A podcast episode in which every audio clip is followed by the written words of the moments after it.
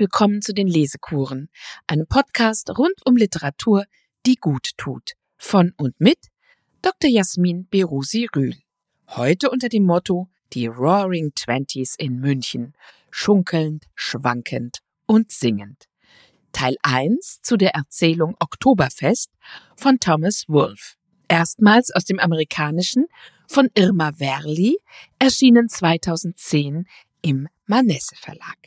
Liebe Hörerinnen und Hörer, wir blicken gespannt auf das Oktoberfest nach München, ob wir nun schon dort gewesen sind oder nicht, ob wir es besuchen wollen oder nicht. Denn es hat sich einer der ganz großen amerikanischen Autoren in den 20er Jahren des 20. Jahrhunderts der Sache angenommen, Thomas Wolfe. Er hat eine Erzählung darüber geschrieben und die wollen wir heute lesen, und zwar in der Übersetzung aus dem Amerikanischen von Irma Werli. Ich danke sehr herzlich dem Manesse Verlag in Zürich für die Erlaubnis dazu. Das Oktoberfest findet ja entgegen seinem Namen zumeist im September statt. 2022 eröffnet es am 17. September und es geht bis zum 3. Oktober. Es sollte also heuer bei Erscheinen dieser Lesekur in vollem Gange sein. Da aber die Lesekuren unvergänglich sind, haben Sie jederzeit die Möglichkeit, mit Thomas Wolfe aufs Oktoberfest zu gehen und zugleich eine Zeitreise in die 20er und 30er Jahre des 20. Jahrhunderts zu machen. Das erste Oktoberfest, das Thomas Wolfe besucht hat, war das des Jahres 1927. Sein zweites Oktoberfest besuchte er 1928.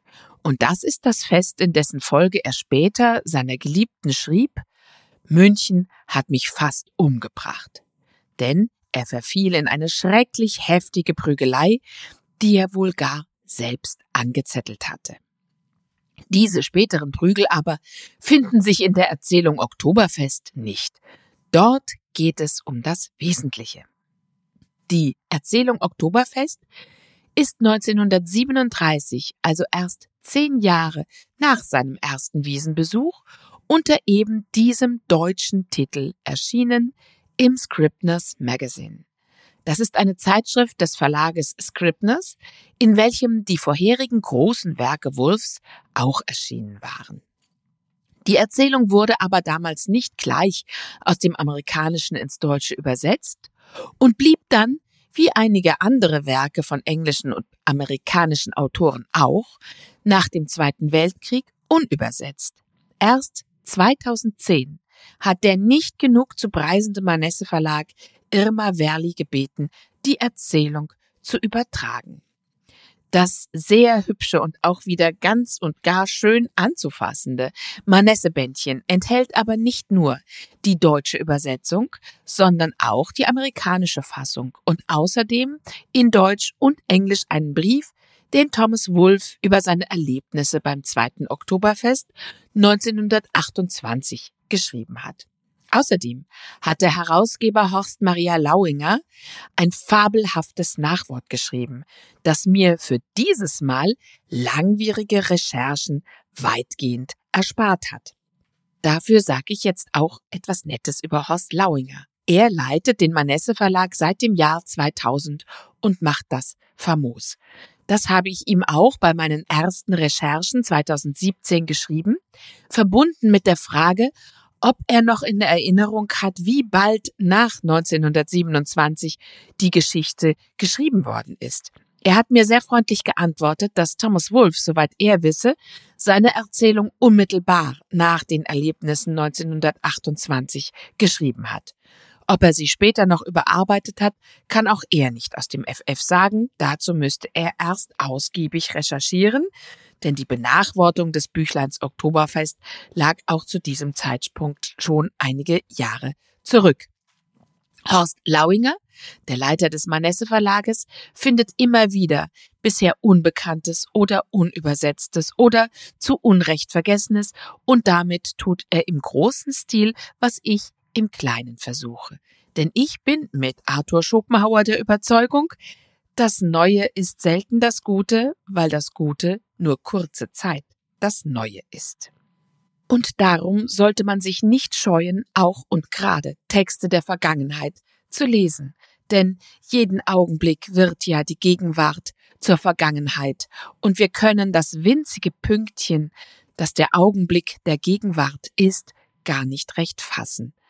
Das ist ein Thema, welches auch Thomas Wolfe bewegt hat und das auch am Ende in der Erzählung Oktoberfest anklingt, wenn er über, Zitat, das unaufhörliche und wesenhafte Murmeln der Ewigkeit, das ferne, schläfrige, wellengleiche Summen des großen Festes nachdenkt. Wir jedoch beginnen mit dem Anfang und schauen auf den Autor Thomas Wolfe. Als ich vor einiger Zeit noch weniger schlau war als jetzt, habe ich bei dem Namen immer an Tom Wolfe gedacht, der tatsächlich auch Thomas Wolfe heißt, seinen Tom aber ohne H schreibt. Tom Wolfe ist ein großartiger amerikanischer Autor, der von 1930 bis 2018 gelebt hat. Von ihm stammt zum Beispiel Fegefeuer der Eitelkeiten und Mein Name ist Charlotte Simmons.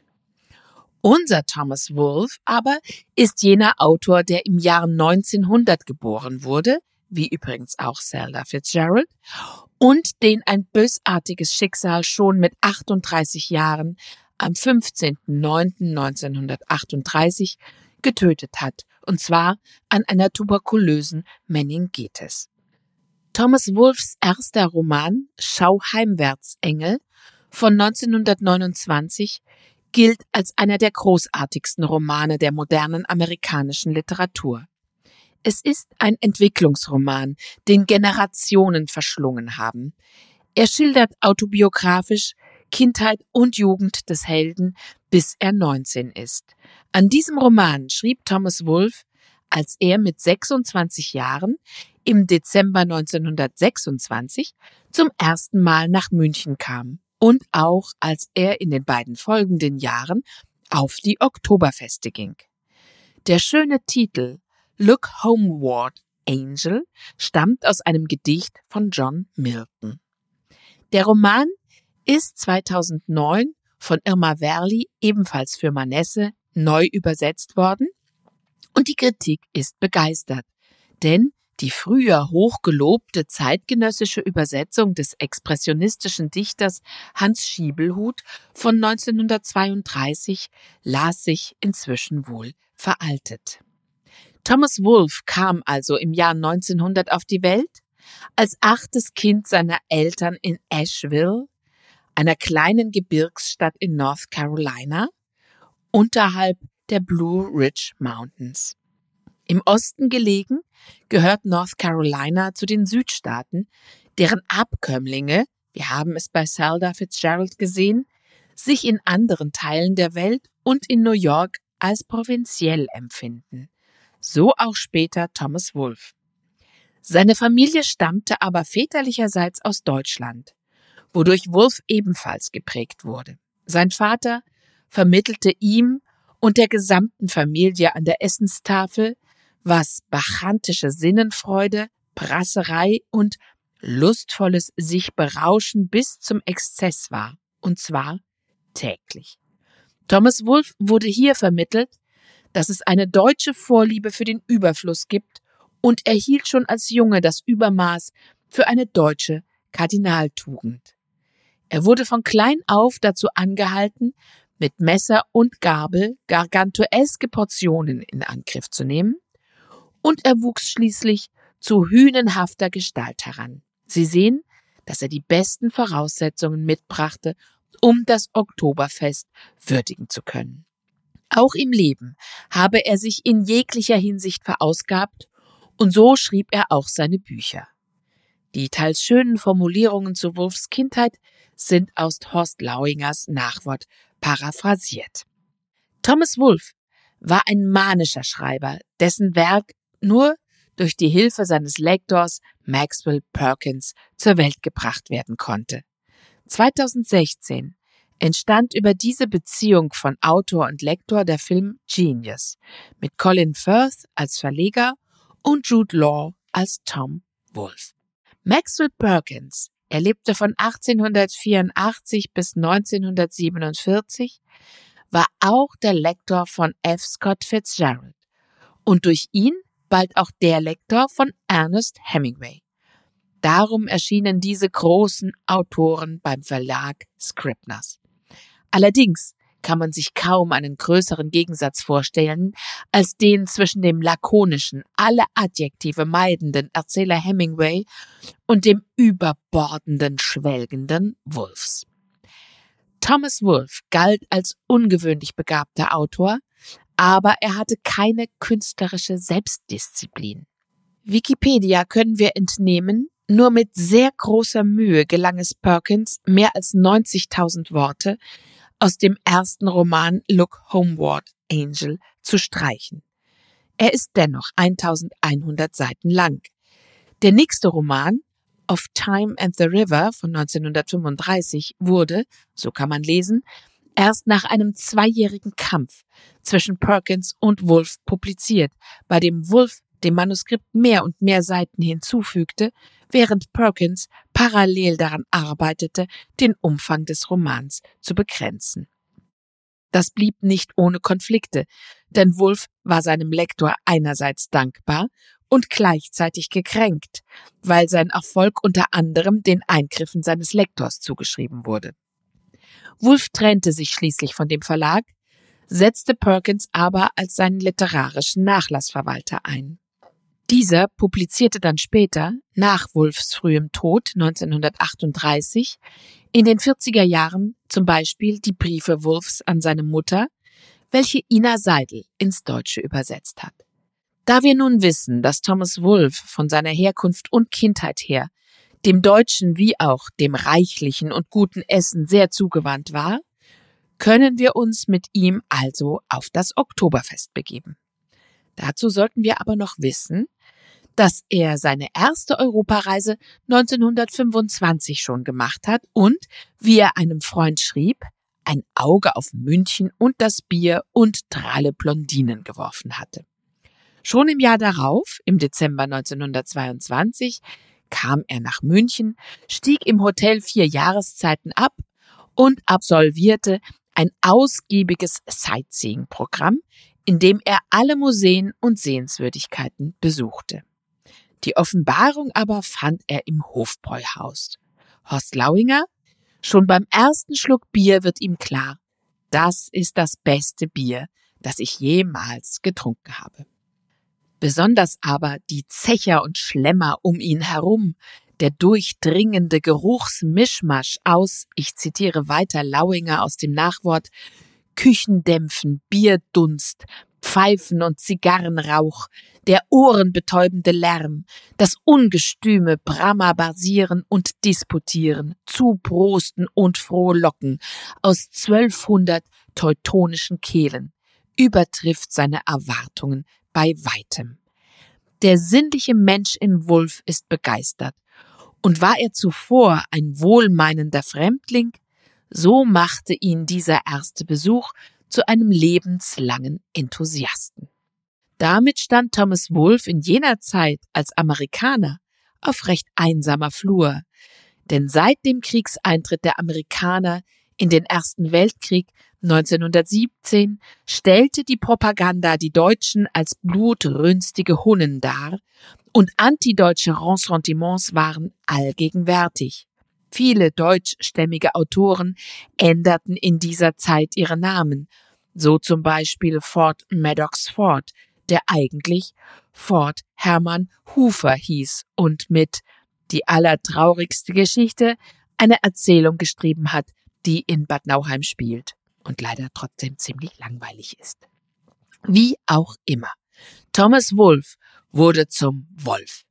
Er hatte gehört, dass es noch eine Steigerung des Hofbräuhauses gebe, und zwar das Oktoberfest. Darum kam er gleich im nächsten Jahr, im September 1927, wieder nach München, um sein erstes Oktoberfest zu besuchen und dann gleich 1928 noch einmal für sein zweites. Die Erzählung Oktoberfest ist nur 17 Seiten lang, aber sie kondensiert in sich ein Stück vom Lebenswerk des Autors. Denn als er im Alter von 27 und 28 Jahren auf den Oktoberfesten weilte, arbeitete er, wie gesagt, an seinem ersten großen ausufernden Roman. Und als die Erzählung Oktoberfest 1937 erschien, war zwei Jahre zuvor schon sein zweiter ausufernder Roman, die Fortsetzung des ersten, erschienen. Und alles, was er auf dem Oktoberfest erlebt hat, hatte ihn so sehr beeindruckt, dass er es noch in zwei Romanen verarbeitet hat, die beide posthum erschienen sind. Das waren You Can't Go Home Again mit dem alter Ego Monk samt der Bierhallenschlägerei und The Web and the Rock. Seine Tage und Wochen in München waren für ihn grundlegend und wichtig, auch für sein schriftstellerisches Werk. Eigentlich sollte sein zweiter Roman sogar The October Fair heißen und nicht Zeit und Fluss, früher auf Deutsch Zeit und Strom. Im Original of Time and the River. Horst Lauinger schreibt, mit Paris wurde er nie warm, London fand er wunderbar, von Wien und Berlin war er bezaubert, doch nur München beschert dem leidenschaftlichen Gefühlsmenschen Wulf so gewaltige Exaltationen. Nun beginnen wir mit der Erzählung Oktoberfest. Die geht natürlich nicht mit Exaltationen los, sondern erstmal ganz langsam. An einem Sonntagnachmittag Ende September machte ich mich in Begleitung von Heinrich Bahr zur Theresienwiese am Ostrand Münchens auf, wo das Oktoberfest stattfand. Als wir am Bahnhof vorbei dem Festgelände zustrebten, begann es auf der Straße, wie auf allen Straßen dorthin, von Menschen zu wimmeln. Die meisten von ihnen waren waschechte Münchner, aber viele waren auch Bayern vom Land. Diese Bayern waren stämmige Männer und Frauen, die der Menge mit den kräftigen Farben ihrer Tracht einen prächtigen Anstrich gaben. Die Männer in ihren kunstvoll bestickten Festtagslederhosen und Strümpfen, die Frauen in ihren leuchtenden Kleidern und spitzenbesetzten Miedern, marschierten sie im federnden Schritt der Bergbewohner beherzt dahin.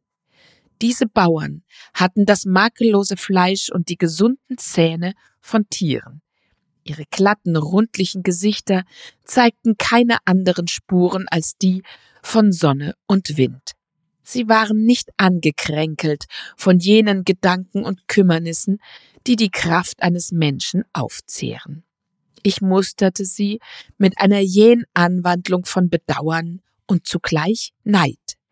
So kraftstrotzend und frohgemut war ihr Dasein, und so viel schienen sie dadurch gewonnen zu haben, dass sie so viel verpasst hatten. Ihr Leben beschränkte sich auf einen Wunsch oder zwei. Die meisten von ihnen hatten noch nie ein Buch gelesen. Ein Besuch in dieser magischen Stadt München war für sie ein Besuch im Herzen des Universums.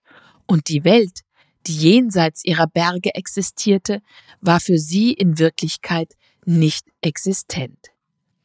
Als wir uns der Theresienwiese näherten, wurde das Gedränge so dicht, dass wir in unserem Vorwärtskommen behindert und gebremst wurden. Der mächtige Festlärm drang nun zu uns, und ich konnte die verschiedenen Bauten erkennen. Meine erste Empfindung, als ich die Wiesen betrat, war maßlose Enttäuschung. Was vor mir und um mich herum zu sehen war, schien einem kleinen mittelprächtigen Coney Island zu gleichen.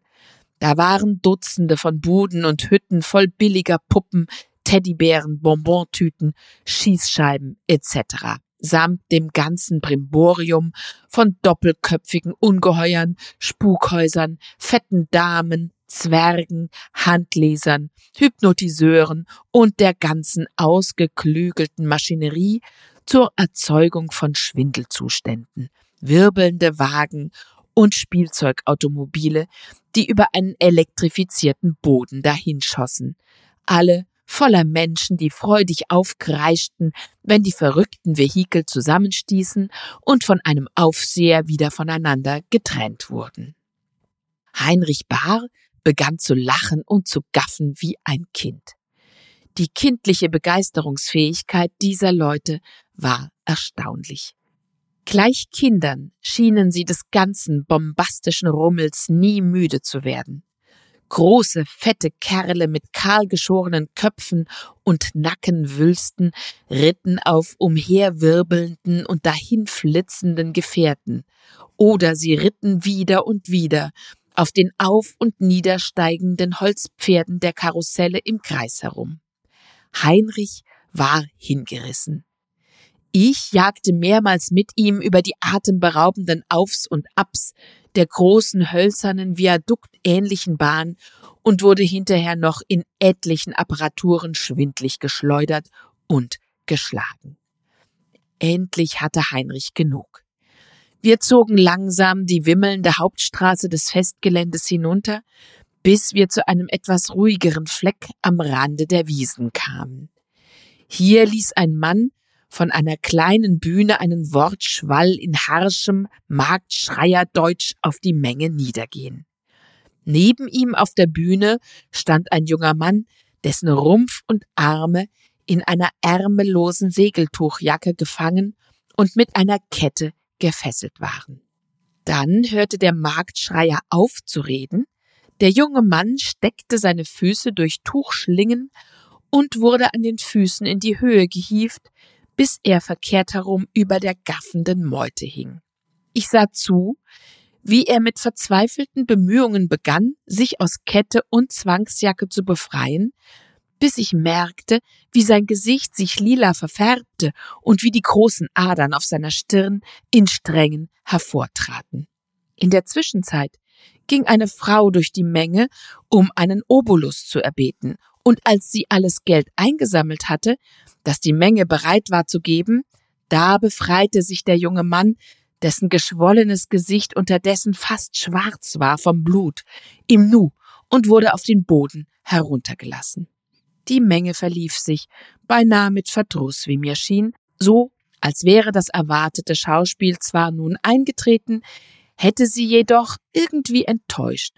Und während der Marktschreier wieder mit seinem Wortschwall begann, saß der junge Mann auf seinem Stuhl und erholte sich, die Hand vor den Augen. Inzwischen stand die Frau, die das Geld eingesammelt hatte, ängstlich neben ihm, musterte ihn und sagte dann etwas zu ihm. Und irgendwie, durch ihre bloße Nähe zueinander und sonst kein anderes äußeres Anzeichen, erahnte ich etwas von Zärtlichkeit und Liebe. In meinem Kopf drehte sich alles vom lärmenden Durcheinander des Fests, und diese letzte Darbietung, mit der ein endloser Reigen von Monstern und animalischen Sinneseindrücken ihren Höhepunkt erreichte, rief in mir ein Grauen wach. Für einen Moment wollte es mir scheinen, als sei da etwas Böses und tief Verwurzeltes in den Menschen, das selbst ihre einfachsten Vergnügungen besudelte und verdarb. Es war später Nachmittag geworden. Die Tage gingen nun rasch zur Neige und die Luft war schon herbstlich.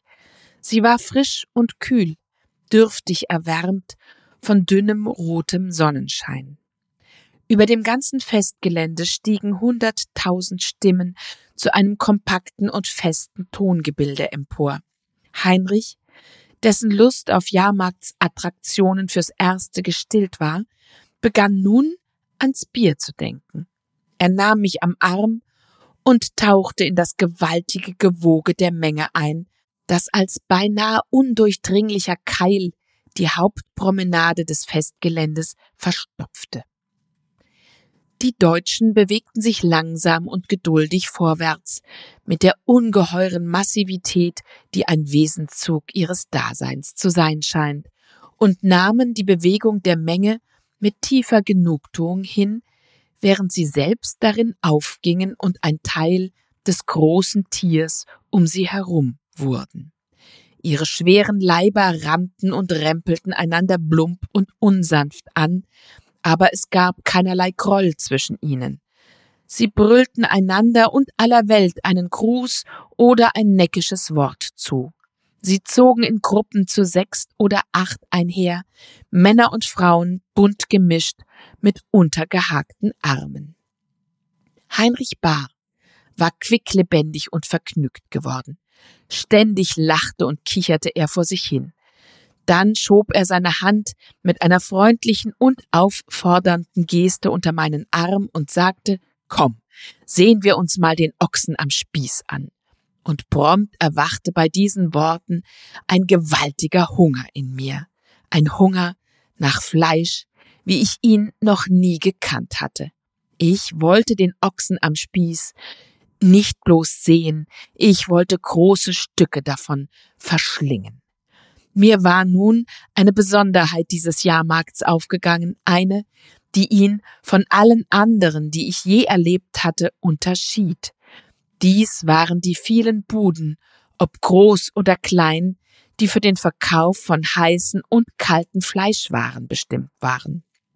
Mächtige Würste hingen gleich Ketten und Girlanden von den Wänden einiger dieser Stände, während anderen ein unablässiger Dunst nach gedünsteten und gebratenen Speisen jeglicher Beschaffenheit und Größe entströmte.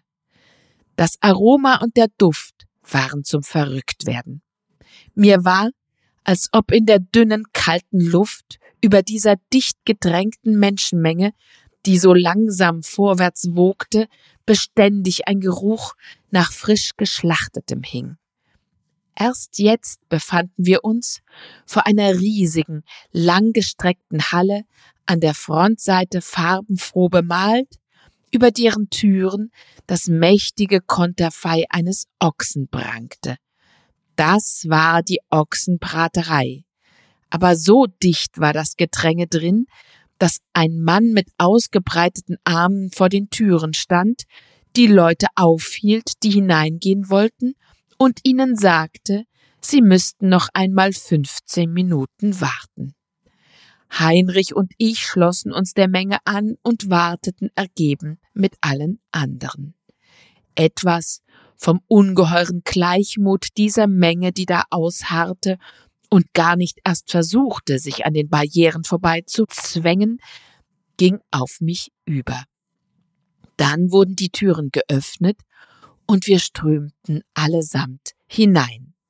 Ich fand mich in einer riesigen, langgestreckten Halle wieder, an deren Ende ich durch das dichte Tabakrauchgewölk, das die Atmosphäre fast bis zur Konsistenz des Londoner Nebels eindickte, die Leiber zweier mächtiger Tiere erkennen konnte, die sich langsam an Eisenspießen über Becken voll rotglühender Kohle treten. Nach der schneidenden Kälte der Oktoberluft war die Halle warm, warm von einer einzigen unverkennbaren Wärme, der Wärme von Tausenden in einem geschlossenen Raum zusammengepferchter Leiber und in diese Wärme mischte sich ein durchdringender Essensgeruch. An Hunderten von Tischen saßen Leute zusammen und verschlangen Tonnen von Fleisch, Ochsenfleisch, große Teller voll aufgeschnittener kalter Würste, dicke Scheiben von Kalb und Schwein, nebst großen Steinkrügen, in denen jeweils ein guter Liter des kalten und starken Oktoberfestbiers schäumte. Das schwere und unaufhörliche Gedröhn essenssatter Stimmen schwoll in harschen Wellen an und ab. Durch die Mittelgänge und an den Seiten schob und drängelte sich eine nachrückende Menge, die rastlose Blicke durch das Gewühl warf und nach freien Plätzen Ausschau hielt. Und die stämmigen Landfrauen, die als Kellnerinnen tätig waren, bahnten sich resolut ihren Weg, trugen Teller randvoll mit Gerichten oder ein halbes Dutzend Maßkrüge in der einen Hand und stießen mit der anderen menschliche Hindernisse brüsk beiseite. Heinrich und ich bewegten uns mit der Menge langsam den Mittelgang hinab. Die Esser, schien es mir, waren zum größten Teil massige, schwere Leute, in deren Gesichtern schon etwas von der aufgedunsenen Saturiertheit von Schweinen lag. Ihre Augen waren stumpf und benebelt vom Essen und vom Bier, und viele von ihnen starrten die Leute um sie herum in einer Art Betäubung an, als hätte man sie unter Drogen gesetzt. Und in der Tat genügte schon die Luft, die so dick und schwer war, dass man sie mit einem Messer hätte schneiden können, um einem die Sinne zu benebeln. Und als wir das Ende des Gangs erreicht und eine Weile den mächtigen Leib des Ochsen angestaunt hatten, der sich vor uns langsam drehte und dabei braun wurde, war ich ganz froh, dass Heinrich vorschlug, anderswohin zu gehen. Die scharfe Luft riss mich sogleich aus meiner Lethargie, und ich begann mich wieder lebhaft und eifrig umzublicken. Die Menge wurde gegen Abend hin immer dichter, und ich wusste jetzt, dass der Abend dem Essen und dem Bier gewidmet sein sollte. Zwischen den unzähligen kleineren Gebäuden des Jahrmarkts verstreut, erhoben sich um uns gleich Löwen, die inmitten einer Meute kleinerer Tiere ruhen, die von den berühmten Brauereien errichteten, imposanten Bierhallen. Und so dicht die Menge vor den Buden und Attraktionen auch gewesen war, schien sie doch unbedeutend, verglichen mit der Menge, die diese riesengroßen Gebäude füllte. Gewaltige Hallen, von denen jede mehrere tausend Menschen fasste. Unmittelbar vor mir konnte ich von weitem jetzt die große rote Fassade der Brauerei Löwenbräu sehen, mit den zwei aufgerichteten königlichen Löwen in ihrem stolzen Wappen. Doch als wir uns dem mächtigen Gebrüll näherten, das von der Halle gebändigt wurde, erkannten wir die Aussichtslosigkeit, dort einen Platz zu finden. Tausende von Menschen brüllten an den Tischen über ihrem Bier, und viele Hunderte wälzten sich unentwegt auf und ab und hielten Ausschau nach einer Lücke. Wir versuchten es mit nicht mehr Erfolg noch bei einer Reihe anderer imposanter Bierhallen der großen Brauereien, aber schließlich fanden wir eine, bei der ein paar Tische auf einem schmalen Kiesstreifen vor der Halle standen, durch eine Hecke vor der wimmelnden Menge draußen abgeschirmt. Da und dort saßen vereinzelt Leute, doch die meisten Tische waren leer.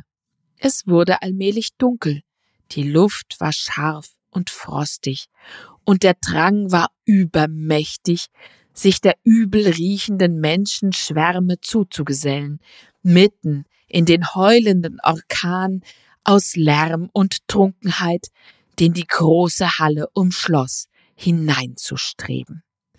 Aber beide waren wir jetzt müde, erschöpft von der Aufregung, von der Menge, von dem riesigen Kaleidoskop aus Lärm, Farbenspiel und Sinnesreizen, das wir miterlebt hatten. Setzen wir uns hierher, sagte ich und wies auf einen der freien Tische vor der Halle. Und Heinrich nachdem er rastlos durch eins der Fenster in das rauchige Chaos drinnen gespäht hatte, in dem sich dunkle Gestalten tummelten und drängten wie in Valhallas Nebelschwaden herumirrende Geister, willigte ein und nahm Platz, wenn auch mit unverhohlener Enttäuschung. Es ist wunderbar da drin, sagte er. Das darf man einfach nicht verpassen. Jetzt sitzen sie also vor der Halle und wir unterbrechen. Ist Ihnen im ersten Satz etwas aufgefallen? Die Theresienwiese liegt nicht im Osten, sondern im Westen der Stadt. So ein kleiner Irrtum eines Amerikaners ist freilich charmant. Der Begleiter des Ich-Erzählers, Heinrich Bahr, der so gern unbedingt in die Bierhalle gehen möchte, ist der Sohn der Zimmerwirtin in der Amalienstraße. Auch wenn der Ich-Erzähler so nix übrig hat für die Lustbarkeiten auf dem Oktoberfest. Sie haben sich natürlich bis heute gehalten und vermehrt.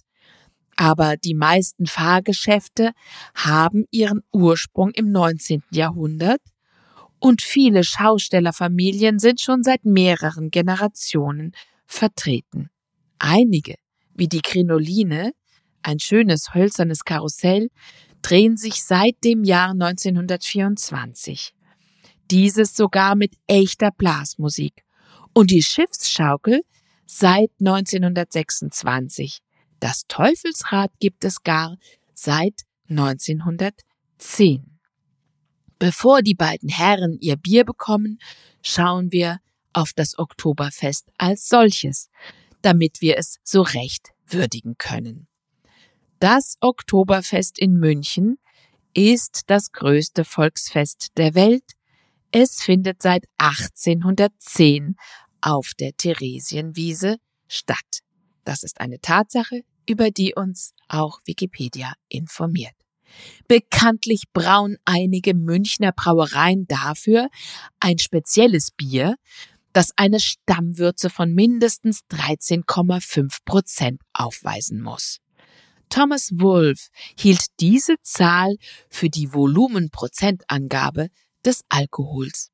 Darum glaubte er, die spätere Schlägerei von 1928 mit einem Liter reinem Alkohol im Blut angezettelt zu haben. Tatsächlich aber waren es nur 0,4 Liter Alkohol, die er mit acht Maß im Blut gehabt haben muss. Freilich ist der Alkoholgehalt höher als bei normalen Bieren, nämlich circa 5,8 bis 6,4 Volumenprozent. Das Oktoberfest generiert in den zwei Wochen jährlich durchschnittlich eine Milliarde Euro Umsatz. Diese Riesengaudi ist aus einer anderen Feier entstanden. Am 12. Oktober 1810 heiratete Kronprinz Ludwig die Prinzessin Therese, was von zahlreichen öffentlichen Feiern begleitet worden war. Auf der Wiese, die heute Drum Theresienwiese heißt, gab es auf Initiative des Majors der Nationalgarde Andreas Michael Dal-Army ein Pferderennen am 17. Oktober mit Ausstellung und Schau und öffentlicher Huldigung und Königszelt. So fing das an. Und 1910, als die Wiesen ihren 100. Geburtstag feierte und 12.000 Hektoliter Bier ausgeschenkt wurden, fanden im größten Zelt der Bräurosel 12.000 Gäste Platz. Heute ist die Hofbräufesthalle mit 10.000 Plätzen das größte Bierzelt auf der Wiesen. Nach dem Ersten Weltkrieg, in dem es nichts zu feiern gab, richtete man nur zwei kleine Herbstfeste aus. Wegen der Inflation musste das Fest 1923 und 1924 ausfallen. Es war also erst wieder das dritte Oktoberfest nach zehn Jahren Krise, auf dem Thomas Wolfe zu Gast war. Dafür erscheint es einem aber in seiner Schilderung, als wäre es schon immer und immer so gewesen. In jüngerer Zeit drohte das Fest, so kann man lesen, zu einer Art Ballermann zu werden. Darum entschloss man sich schon im Jahr 2005 gegenzulenken. Im Jahr 2010, zum 200. Geburtstag, als auch das schöne Manesse-Bändchen erschienen ist, mit dem wir uns heute befassen, kam man auf die Idee, im südlichen Bereich ein historisches Oktoberfest auszurichten. Es war ein so großer Erfolg, dass die Eude Wiesen nun ein Fest im Fest geworden ist. Da, wo sonst das Landwirtschaftsfest ist, gibt es jetzt historische Fahrgeschäfte, ein historisches Festzelt, eine Steckerl-Fischbraterei, ein Kettenkarussell, ein Tierzelt und Streichelzoo und feine Musikkapellen, Schuhplattler und Guaselschneuzer. Und das alles schließt schon um 20 Uhr. Ich vermute jedoch so historisch korrekt, als dass man in dem historischen Festzelt auch so viel rauchen dürfte, wie das die Festgäste 1927 getan haben und wie es Thomas Wolfe anschaulich schildert, wird es ganz gewiss nicht so sein. Rauchen vermutlich verboten. Es ist gemein, jetzt den Ich-Erzähler und seinen Begleiter Heinrich Bahr durstig und hungrig im Jahr 1927 ohne Bier vor der Halle sitzen zu lassen. Doch wir unterbrechen jetzt diese Lesekur. Die Pause nutzen wir für ein kühles Bier und vielleicht mit dem auf der Lesekurenseite verlinkten Lied Drink, Brüderlein Drink, gesungen von Harry Steiner im Jahr 1927, just also in dem Jahr, von dem Thomas Wolfe in seiner Erzählung Oktoberfest berichtet. Thank